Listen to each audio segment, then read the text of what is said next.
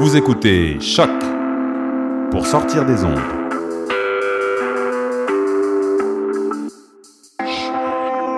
Podcast, musique, découverte. Sur choc.ca. La musique au rendez-vous. Notre prochaine conférencière euh, a fait partie de la, conserv- de la concertation régionale en développement social et réussite éducative, également du ministère du Conseil exécutif, euh, secrétariat à la jeunesse du Québec. Veuillez accueillir Vanessa Kanga. Bonsoir. Comment vous allez? Bien? Est-ce qu'on peut faire un peu de bruit pour l'équipe qui a organisé tout ça, s'il vous plaît? Magnifique. Alors, euh, je m'appelle Vanessa Kanga. Je suis euh, une fille originaire d'un pays à qui on a donné le nom de Cameroun, après les Portugais, les Allemands, les Français et les Anglais. On nous a finalement surnommé Cameroun. Mais vous allez comprendre que euh, à la fin de ma présentation, pour moi, tout ça, c'est des frontières virtuelles. Alors, j'ai grandi au Cameroun jusqu'à l'âge de 17 ans. Ensuite, je suis arrivée au Québec et à mon arrivée au Québec, je suis atterri, j'ai atterri dans une communauté qui s'appelle le West Island.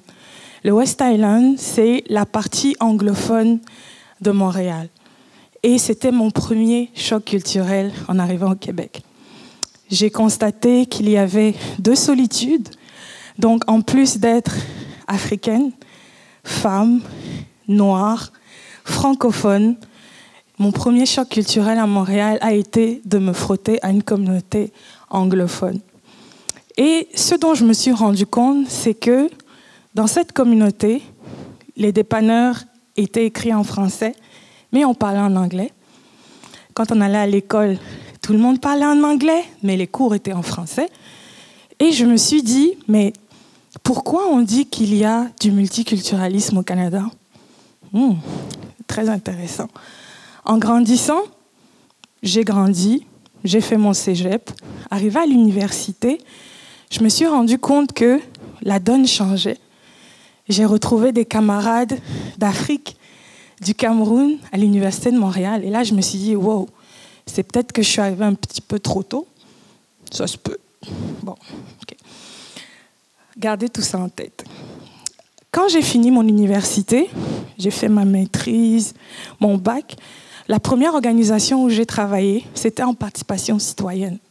Et là, je me suis dit, voilà peut-être une bonne occasion pour moi de partager un peu mon expérience et d'inviter peut-être d'autres jeunes Québécois à connaître un peu comment on se sent quand on vient d'ailleurs. Alors, ce que j'ai fait, la première expérience interculturelle que j'ai organisée, c'est que j'ai jumelé des élèves des quartiers multiethniques de Montréal, Côte-des-Neiges, Rivière-des-Prairies, Pointe-aux-Trembles, Parc Extension, Montréal-Nord. Et vous savez où je les ai amenés? En région.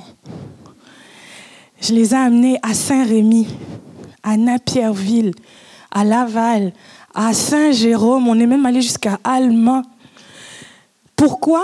Parce que je m'étais rendu compte que le dialogue, la conversation brisait des barrières.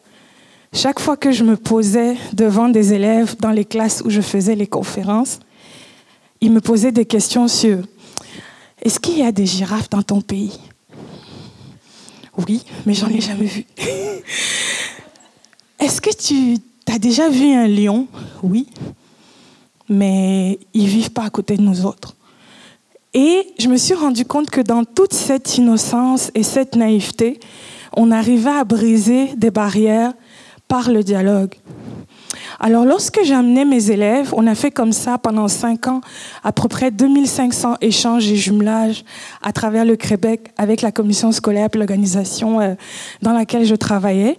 Et à chaque fois que je mettais les, élèves en- en conversation, ils parlaient toujours de musique, de cinéma, de leur iPod où ils avaient la même playlist, ils avaient vu les mêmes films, Bref, ils avaient tous le même âge et ils avaient tous en commun la culture.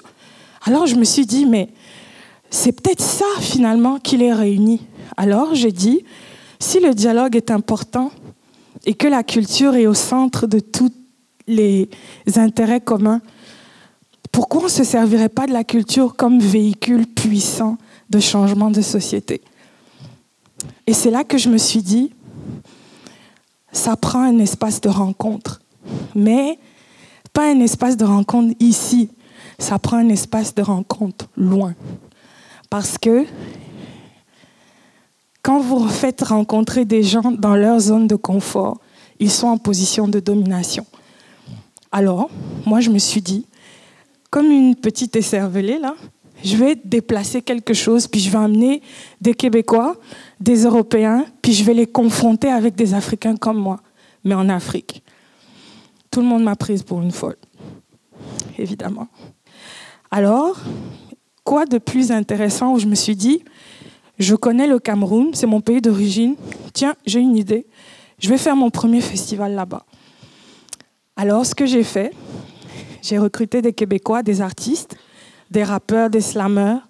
J'ai recruté des slameurs et des rappeurs de la France. Et pendant dix jours, ma première édition, on était à Douala, au Cameroun, pendant dix jours, avec des artistes engagés qui n'avait rien à voir avec la réalité des banlieues en France ou de la banlieue de Montréal-Nord ou alors Rivière des Prairies. Mais ils avaient tous en commun le pouvoir de l'art puis des mots.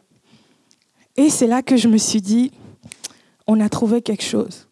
Sauf que tout le monde voulait m'enfermer au Cameroun. Oui, l'édition a été super intéressante, tout s'est très bien passé.